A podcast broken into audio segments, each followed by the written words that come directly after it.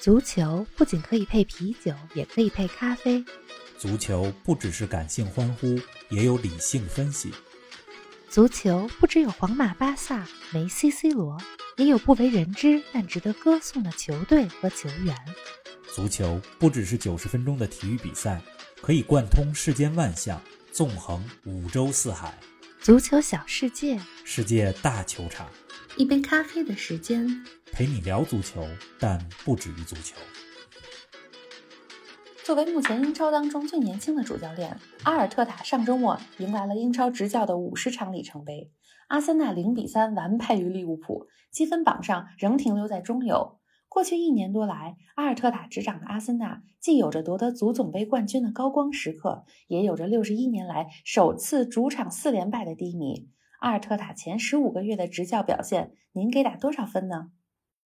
听众朋友们，大家好，欢迎来到新一期足球咖啡馆。冯老师你好啊！上次录音的时候，你说了上周末的精彩赛事太多了，你这繁忙的足球周末过得怎么样啊？林子好，大家好。上周末焦点大战确实太多了，嗯而这周中呢，欧冠又来了。 节目开始前，先给大家做个预告，本周四嗯我们会有欧冠特辑，是的，给大家来点评这周中的欧冠四场大战。没错，先来说说上周末的几场球啊、好啊，我看了曼城二比零战胜莱斯特城这场比赛，曼城又赢了，嗯夺冠只是时间问题。而且德布劳内在这场比赛当中表现得非常棒，啊嗯，他的助攻美如画。有人说德布劳内的助攻就是见缝插针，我觉得不仅是见缝插针，人家那传球简直是穿针眼儿那么 细。嗯非常漂亮。另外啊，切尔西二比五输给了保级球队西布朗，哎这呦，出乎所有人的意料。对呀但是这就是足球，就是你觉得这个队本赢，那个队本输的时候，出人意料的结果发生了。赛后我发了一个微博，嗯，说了百分之二十五和二点五这两个数字，什么意思呢？切尔西这场比赛的失球数是之前十四场的二点五倍，而西布朗维奇这场比赛的进球数是前二十九场的总进球数的百分之二十五。有意思。，另外啊 另一在场法甲当中，嗯，大巴黎输掉了关键的榜首大战，零比一输给了里尔。嗯看来大巴黎对法甲的统治有望被打破。而德甲这边呢怎么，样啊拜仁一比零战胜了莱比锡，联赛九连冠基本稳了。哦，还有呢？另外，我还看了西班牙国王杯的决赛，咱们之前今年应该是一月份吧，讲到了巴斯克的足球，是，讲到说迟到了近一年的巴斯克德比，结果这场比赛就来了，毕尔巴鄂对阵皇家社会。嗯，但是这场比赛整个的场面非常沉闷，有皇家社会凭借下半场的一个点球才一比零获那胜。哎点球赢的，哎，我想哈、今天咱们的主角阿尔特塔应该也看了这场比决赛，嗯而且也应该感到特别高兴，怎么呢因？为皇家社会是他的家乡球队，啊他就是他也巴斯克是人，嗯，来自于圣塞巴斯蒂安。回来再说到英超，嗯说说阿森纳对利物浦这这场，，这场比赛是近期利物浦我觉得最好的状态了，他们将也带着一个非常好的状态，周二打皇马。嗯，哎呀，阿森纳对利物浦的这场比赛，利物浦三比零赢了以后，我觉得很可能成为红军利物浦这赛季的转折点。咱们有看看后边的比赛怎么样。咱们等着看阿森纳这边呢，则暴露了非常非常多的防守问题。嗯，你像另外英超当中身价最贵的球员奥巴梅扬，这场比赛表现的比较差，这阿尔特塔啊挺头疼的。赛后他主也帅说头，疼，对他说球队这么堪忧的表现，不输才怪呢，确实是嗯应该输，利物浦人家应该赢。至少从赛后采访来看，阿尔特塔还是很中肯的，不像咱们前几期节目说到的另一位北伦敦球队的教练。哎，说到这儿，我想到前几周咱们说北伦敦德比，阿森纳赢得特别漂亮，结果这才没过几周，主场就零比三输给了利物浦。看来阿尔特塔的球队有点不稳定了。是的，可以说不稳定是这支阿森纳过去一年多来最大的问题。嗯呃，我先带着大家来回顾一下阿尔特塔执教阿森纳这十五个月以来整个的一个过程。好啊，咱们把时间回到二零一九年的十二月份，嗯，那个时候阿森纳的前任主教练西班牙人，呃也是西班牙人埃梅对里下课。嗯那阿尔特塔呢，在三十七岁的时候就接过了阿森纳的帅印。嗯在那之前的三个多赛季，阿尔特塔是瓜迪奥拉的助手，啊，他作为曼城的助教，跟随曼城夺得了两次英超联赛的冠军。嗯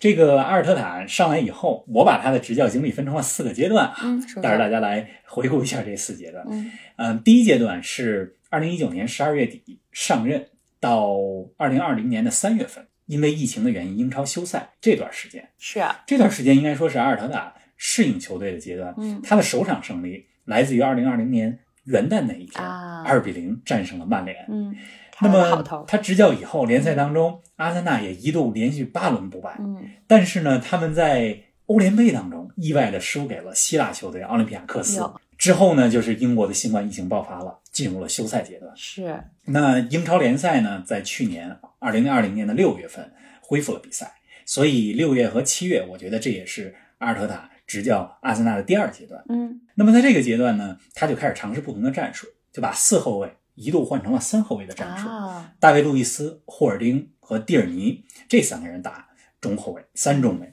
而且这种打法呢，在打强队的时候特别见效。嗯，怎么说？而，且正是用着三中卫的阵型，嗯阿森纳在足总杯半决赛和决赛当中战胜了两支强队嗯曼城和切尔西。虽然这两场比赛场面都不太好看，但是结果是好的，结人果夺好得就了好 足总杯冠军。是啊，对，这个冠军对阿尔特塔来讲非常重要。嗯呃，他也成为了现在英超当中唯一作为球员和教练都夺得过足总杯冠军的人。他作为阿森纳的球员，曾经两次夺得足总杯的冠嗯军。那这冠军奖杯对阿森纳也特别重要，因为上赛季他们联赛排第八，对啊呀，正是靠着这个足总杯的冠军进军到了欧联杯，哦否则呢，这球队二十五年可来能没第戏一了次无缘欧战。嗯，对，下一个阶段呢？下一个阶段就到这个赛季，呃，是这个赛季上半程，呃，去年的九月份到圣诞节前这几个月的时间。嗯那这个赛季阿森纳目标就是进入欧冠。啊，你像他们在温格时期，尤其是进入二十一世纪以来，连续十七年进军欧冠。嗯，但是从二零一七年开始，这已经无缘欧冠四年的时对啊间了。呀，那么阿尔特塔就特别希望带着阿森纳这赛季能够进英超前四、进欧冠，但是肯定的联赛上半程阿森纳的表现一度非常堪忧。嗯十二月份的时候，连续五个比赛日，阿森纳的积分排在英超的倒数第六，就是第十五哟。这个位置对阿森纳这家俱乐部来讲就太陌生 了，很少，啊十名以后都很少见。对，对，刚才你说到的，你开头说到了阿森纳主场四连败，嗯，正是在这个时期，啊他们在主场接连输给了莱斯特城、维拉、狼队还有伯恩利。这几场比赛我都看了，阿森纳踢得非常太地惨惨。了。这之后呢？还但有一是个呢阶段呢？圣诞节就出现了转折点，嗯圣诞节之后，阿尔特塔的球队就终于呃迎来了，算是走上了正轨吧。十二月二十六号，就是英国传统的节礼日，嗯这一天，阿森纳对切尔西啊这场伦敦德比当中，阿尔特塔意外的派上了二十岁的小将史密斯罗。嗯，呃，这次这个小将上场起到了奇效，整个阿森纳精神面貌在那场比赛中也焕然一新，呃三比死灰一生啊战胜了。切尔西 对那场比赛实际上也是阿尔特塔和兰帕德这两名少帅的命运分水岭，哦两个人的命运走向了不同的方 向。对，阿森纳在那之后收获了一波三连胜，嗯算是走上了正轨。嗯而兰帕德的切尔西则是一度低迷，兰帕德一月底也下课。嗯那么在那段时间呢，阿尔特塔的阵型也固定在了四二三幺，嗯三名攻击型中场解决了此前中场缺乏创造力的这么一个问题。嗯呃，目前呢，阿森纳在联赛当中排第九，欧联杯也进入到了八强，也是今年欧联杯夺冠热门之一。所以就是说，阿尔特塔这十五个月可以简单分成刚才我说这四个阶段起。起伏伏呀。对，我看有人拿阿尔特塔的成绩与他的两个前任温格和埃梅里来对比，并且对比了数据。阿尔特塔的英超前五十场取得了二十一胜、十二平、十七负的成绩，一共获得了七十五个积分，比温格的前五十场少了十分，比埃梅里少了十二分。冯老师，你怎么看这个事儿呢？我觉得这样的对比呢不太合适，嗯毕竟怎每么个说时期的英超竞争环境不一样。嗯温格执教的首个赛季是一九六九七赛季，嗯当时英超还不是像今天一样多强争霸的格局，今天是多强争霸，那个时候英超没有那么国际化，实际上超级强队也没有那么多。可以说，阿森纳开启了英超的全球化时代。啊，九十年代末期的时候，阿森纳队中有啊维埃拉、佩蒂特是、亨利、皮雷斯这些对法国球员，还有博格坎普、奥维马斯这些荷兰球员。你像温格执教的这二十二年，可以说是阿森纳最辉煌的时期。没错没就是错，在很多球迷的心里，我觉得在咱们这这一代球迷的心里，温格就等于阿森纳，确实是阿森纳就等于温格。嗯那温格退休以后，埃梅里上来了，他接过球队以后，还是温格的班底。嗯，虽然对那个时候阿森纳已经在走下坡路了，但是瘦死的骆驼比马大，所以埃梅里在上任前期吧，我觉得状态还一度是比较稳定。不过后来出了问题。温格呢，在他的自传当中也表露过说，嗯说他其实对于埃梅里接任。阿森纳的主帅是有质疑的。啊，他希望结果阿森纳教鞭的，是有着对阿森纳的身份非常认同的、嗯呃教练，最好是阿森纳的前球员。可以说，阿尔特塔是温格寄予厚望的一位少帅啊。啊，总之我觉得拿阿尔特塔前五十场和温格、埃梅里比也没太大意义，环境不一样，而且和温格、埃梅里时代相不比，同啊阿了尔特塔是一位非常年轻、嗯，对没有过执教经验的少帅。对确实是。您正在收听的是《足球咖啡馆》，一杯咖啡的时间陪你聊足球，但不止于足球。欢迎您在各大音频平台关注我们的节目，同时欢迎关注冯老师的足球评论公众号“冯球必侃”，让我们一起聊球、砍球、追球。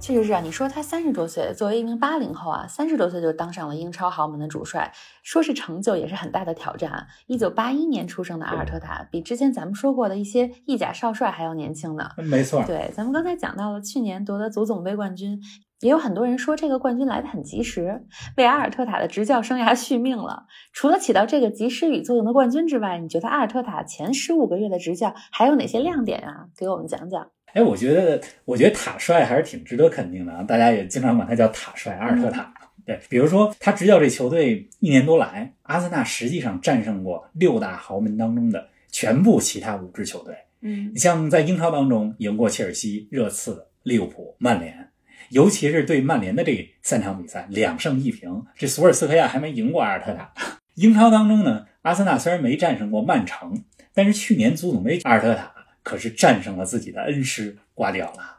嗯，我觉得阿尔特塔带着阿森纳打强队的战绩是整体是非常不错的，他也给阿森纳重新注入了一个就是战胜强队的信心。啊，这第二呢，我觉得阿尔特塔也非常敢于使用年轻球员。嗯你像出自阿森纳青训的两位二十岁左右的小将，一个是萨卡，一个是史密斯罗，在阿尔特塔的手下都有很大的进步。啊咱们说现在阿尔特塔。他给阿森纳打造的阵型是四二三幺，那么这个三三名攻击型的中场当中，就经常有萨卡和史密斯罗这两位球员。啊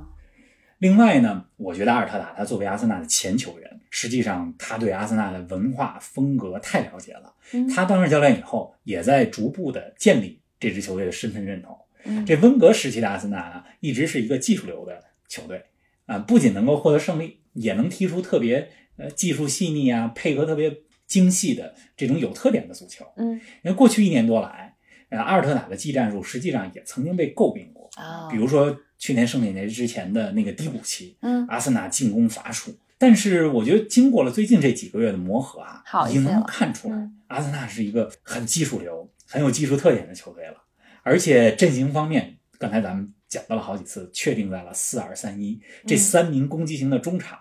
非常有威力啊，在前锋身后制造出非常多的威胁。嗯而且呢，阿尔特塔球队还挺讲究的，他们就是从后场开始，从门将那位置开始就短传渗透，一哦直强调这一点。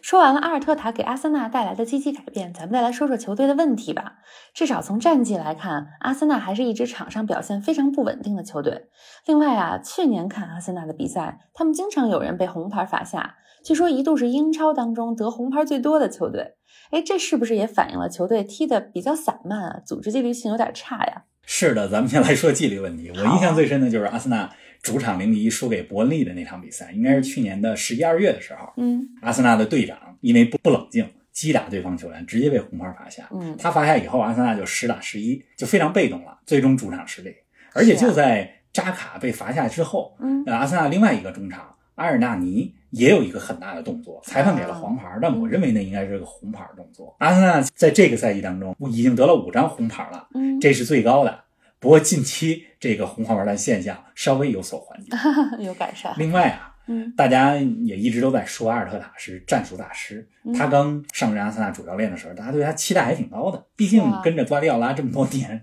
对吧？嗯，嗯、然而呢，去年圣诞节前期的那个低谷期嗯，几个细节能够看出来，怎么阿尔特了？塔的战术调整实际上是不够及时的。嗯你比如说，阿森纳曾经一度啊，在英超当中，他们传中次数是非常多的球队，好嗯像是最多的球队。啊，但是传中以后，在禁区当中根本没什么人，传完就或没者了制造不出来威胁。 光有传中没有后续，嗯对吧？你这进攻好不容易来到对手禁区前，但是阿森纳的中场球员缺乏创造力。嗯呃，连续至少五六场比赛吧，都是这个问题。呃，阿尔特塔花了将近两个月左右才把这个问题调整过来，之后把阵型固定在了四二三一。那还有一个细节，我觉得也值得说一说，哪个呢就是这个赛季的上半段，阿森纳的边后卫贝莱林，嗯他掷界外球的时候啊，经常违例，这其实是一个很好解决的问题，但是过了好一阵子 也没解决。啊你从这细节能够看出端倪，说什调整么？得说明慢什么呢？说明阿尔特塔他看到问题了，可能，但是调整的速度还是有点慢。是。虽然在瓜迪奥拉手下学了三个多赛季啊，但到了自己当主教练的时候，阿尔特塔也还得交学费啊。哎，我记得你曾经说过，年轻主教练的优点和短板其实很明显，这是很正常的现象。但最重要的是，他能不能交了学费之后，能够迅速的长进？你觉得阿尔特塔最近是在进步吗？我觉得答案是肯定的。嗯呃，你看他的临场指挥、排兵布阵，包括球队管理，一直都是在进步。举几个例子哈，嗯刚才咱们说到球队纪律问题，尤其去年的时候，一些老将没起带头作用。我记得去年有个采访，怎么说？奥巴梅扬直接称呼阿尔特塔为米凯尔，嗯米凯尔是他的这个名字，是这很少有球员直呼主帅的这个 first name 名字的，啊对吧？对说明当时阿尔特塔的权威还是受到挑战的。一般人家都说这嗯威个，信比如不够 Mr. Arteta，对吧？对 但是呢，几周之前北伦敦德比，阿尔特塔赛前接受采访的时候，啊、公布了一个重磅的消息什么，呢他说奥巴梅扬因为迟到被撤出首发名单，嗯放在了替补席上。阿森纳在没有奥巴梅扬的情况下，二比一取胜。啊，我觉得得阿尔特塔这方面聪明啊很智慧，是他释放了一个信号，就是球队的纪律不容挑战嗯。尽管你是队长，尽管你是英超当中呃周薪最高、队伍当中最大牌的球员，你也不能挑战我的纪律。另外，他也是向球队表明说，在没有奥巴梅扬的情况下，我们也能够赢下像北伦敦德比这样的关键战役。嗯还有就是啊，三月份的另外一场比赛，阿森纳三比三战平了西汉姆联。嗯呃，球队是在零比三落后的情况下连扳三个球啊，有呃，虽然挖了一个大坑，这个不好，但是零比三之后能扳平，这说明什么呀？阿尔特塔在中场的战术调整和纠错能力还是非常值得肯定的。嗯所以回答你刚才说那个问题，我觉得阿尔特塔虽然暴露了一些问题，但是他一直在进步的。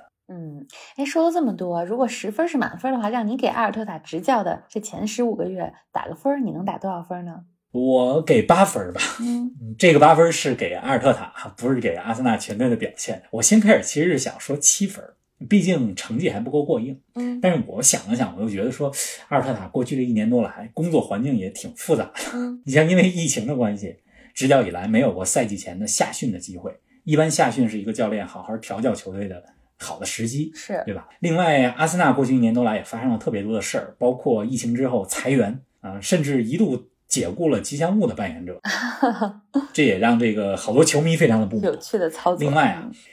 经过了温格离任之后，阿森纳队内的这一系列折腾哈，阿尔特塔接过这支球队的时候，实际上这支球队里也有很多遗留问题，就真正适合他战术体系并且信得过的球员，并没有想象的那么多。嗯综上所述吧，我觉得阿尔特塔这一年不容易有点，这一难年多真的不容易，嗯所以我给八分儿嗯啊。嗯，是啊，哎，房老师给打了八分，不知道大家是否同意呢？我们也很好奇，听众朋友们给阿尔特塔打几分呢？欢迎大家在我们的评论区留言，跟我们说说您对塔帅的评价。今天的节目又要到尾声了，这是足球咖啡馆开播以来第一回专题聊阿森纳，要聊的实在是太多了。方老师，你还有什么想补充的吗？啊，我还是很看好阿尔特塔能带领阿森纳嗯未来几年吧回归欧冠，啊是否英超能夺冠这就很难说了，毕嗯竟英超强队太多。对，阿尔特塔在球员时期没有获得过英超冠军，他先后呢效力过埃弗顿、阿森纳，啊，先后是莫耶斯、温格的爱将。嗯球员时期的阿尔特塔其实并不属于绝对巨星，但是他在场上踢球也很有特点，嗯很有大局观，踢得很聪明，嗯，并且在场上啊，包括在更衣室里都很有领导力。嗯这也是为什么他在效力阿森纳最后两年，虽然出场机会不多，但是温格还是把队长袖标戴在了他的看手出来腕了上。嗯对，阿尔特塔他实际上是出自巴萨的青训体系，在巴萨青训当中，呃，他是被按照十号位的球员来被培养的，但是后来呢，就变成了拖后组织中场，有点像瓜迪奥拉踢球的位置。阿尔特塔作为一名西班牙的中场吧，我觉得有点生不逢时，怎么说？他从来没有为西班牙国家队出场过。嗯他踢球的那个时代，西班牙中场有着哈维、伊涅斯塔、啊， 哈维阿隆索、 布斯克斯这些超级中场，我觉得只能用超级中场来形是啊容。，阿尔特塔的执教生涯，我觉得还很漫刚长，开始现在还不到四十岁、嗯，呃，看看他作为教练吧，是否能够获得他球员时期没能够获得的那些荣誉，呃我还是看好的。对啊，让我们继续关注阿尔特塔和阿森纳的表现吧。希望阿尔特塔呢能够在阿森纳迎来自己执教英超场次的一百场甚至更多场次的里程碑，到时候咱们再回来聊聊这个话题。好啦，再次提醒大家，本周四呢是我们的欧冠特辑，我们将为大家带来欧冠四分之一决赛首回合的赛后点评。到时见啦，希望大家看球愉快，罗老师不见不散。看球愉快，不见不散。